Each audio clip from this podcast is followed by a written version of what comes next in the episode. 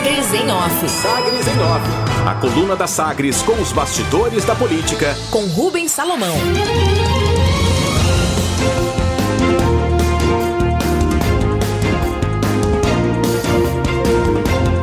Equipe de Vanderlan decide não realizar atos festivos em respeito ao estado de Maguito.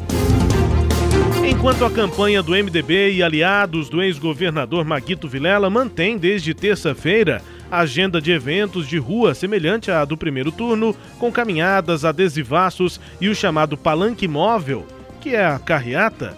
Enquanto isso, a equipe de coordenação do candidato Vanderlan Cardoso do PSD decidiu não realizar atos festivos, em respeito ao estado de saúde do candidato adversário. Abre aspas. Nós decidimos e nossa campanha não fará nenhum ato com conotação festiva. Nós não vamos em carreata para as ruas fazendo barulho, com bandeiraço e essas coisas todas, porque acreditamos que o momento não é de festa. Fecha aspas, afirma um dos coordenadores, o presidente metropolitano do PSD, Cimeison Silveira. O ex-deputado estadual ainda diz que estranha muito a campanha do MDB ir para as ruas fazendo festa enquanto o candidato está internado em um leito de UTI. Nós vamos respeitar até o fim a situação do Maguito. Fecha aspas para Cimeison Silveira. A decisão é óbvia reação à péssima repercussão das declarações de Vanderlan Cardoso em entrevista à Rádio Sagres, quando o candidato duvidou do estado real de saúde do adversário, afirmando que, na verdade, Maguito estaria pior do que o afirmado pela família e aliados, e que isso representaria estelionato eleitoral. Página virada o Vanderlan, o Cimeson Silveira, coordenador da campanha, questionado sobre as declarações de Vanderlan aqui a Sagres, se dá por convencido com o boletim divulgado pelo Hospital Israelita Albert Einstein na terça-feira sobre a situação de Maguito Vilela. Segundo Cimeson, as cobranças por transparência feitas por Vanderlan, Vanderlan surtiram efeito. Outra realidade. Tucanos que perderam as plumas em 2018 avaliam a coluna que as declarações do presidente regional do PSDB, Jânio Darro, em entrevista à Rádio Sagres nesta quarta-feira, foram baseadas nas discussões internas e focam na prudência. Jânio, na entrevista, negou que o partido deva liderar a oposição ao governador Ronaldo Caiado, do DEM, em 2022 e que o processo agora é de renovação. Realidade dura. A avaliação interna entre os tucanos é de que o resultado das eleições municipais deste ano, com a eleição de 21 prefeitos do partido, resulta em choque de realidade a quem ainda esperava ver o PSDB em tamanho semelhante ao que o partido tinha nos tempos de governo. Segurança Digital. O Conselho Nacional de Justiça, o CNJ, realizou ontem a primeira reunião do Comitê de Segurança Cibernética do Poder Judiciário, que tem a missão de garantir e reforçar a segurança digital dos tribunais e demais órgãos jurisdicionais do país.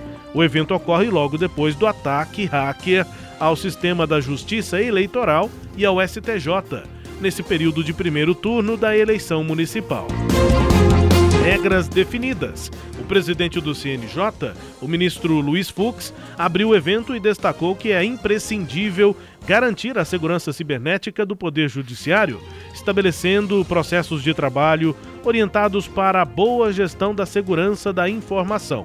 Segundo Fux, esse trabalho inclui o estabelecimento de protocolos de prevenção, acompanhamento das regras de compliance, além de garantir o cumprimento da Lei de Acesso à Informação, do Marco Civil da Internet e da Lei Geral de Proteção de Dados Pessoais.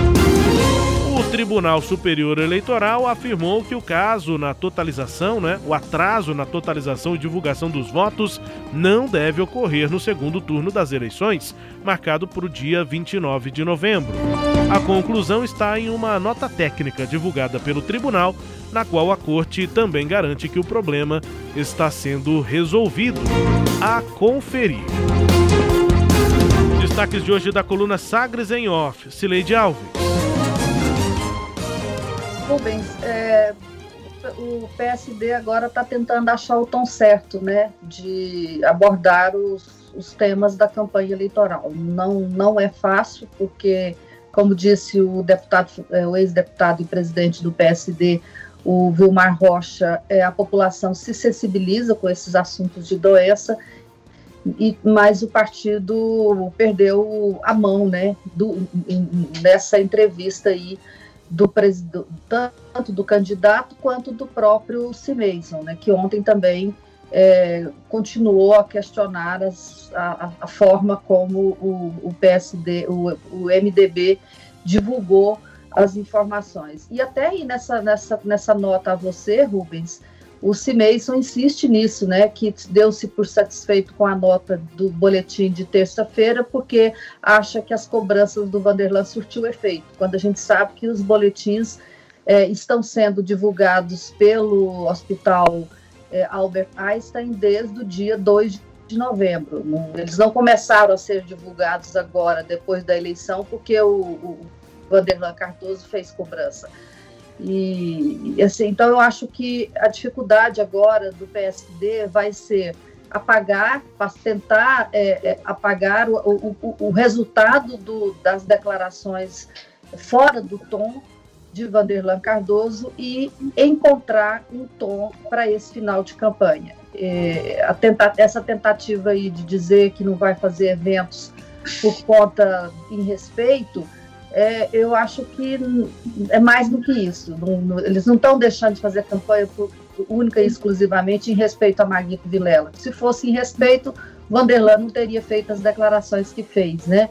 Eu acho que é uma estratégia mesmo do partido é, nesse momento aí que eles não acharam o, a, a, a, estratégia ideal para continuar é, nessa campanha eleitoral, Rubens. Destaques de hoje da coluna Sagres em Off, que também é podcast. Está no Deezer, no Spotify, no SoundCloud, também no iTunes e no Google Podcast. E claro, no sagresonline.com.br. Sagres em Off. Sagres em Off. A coluna multimídia. Acompanhe ao longo do dia as atualizações no www.sagresonline.com.br. Sagres em Off.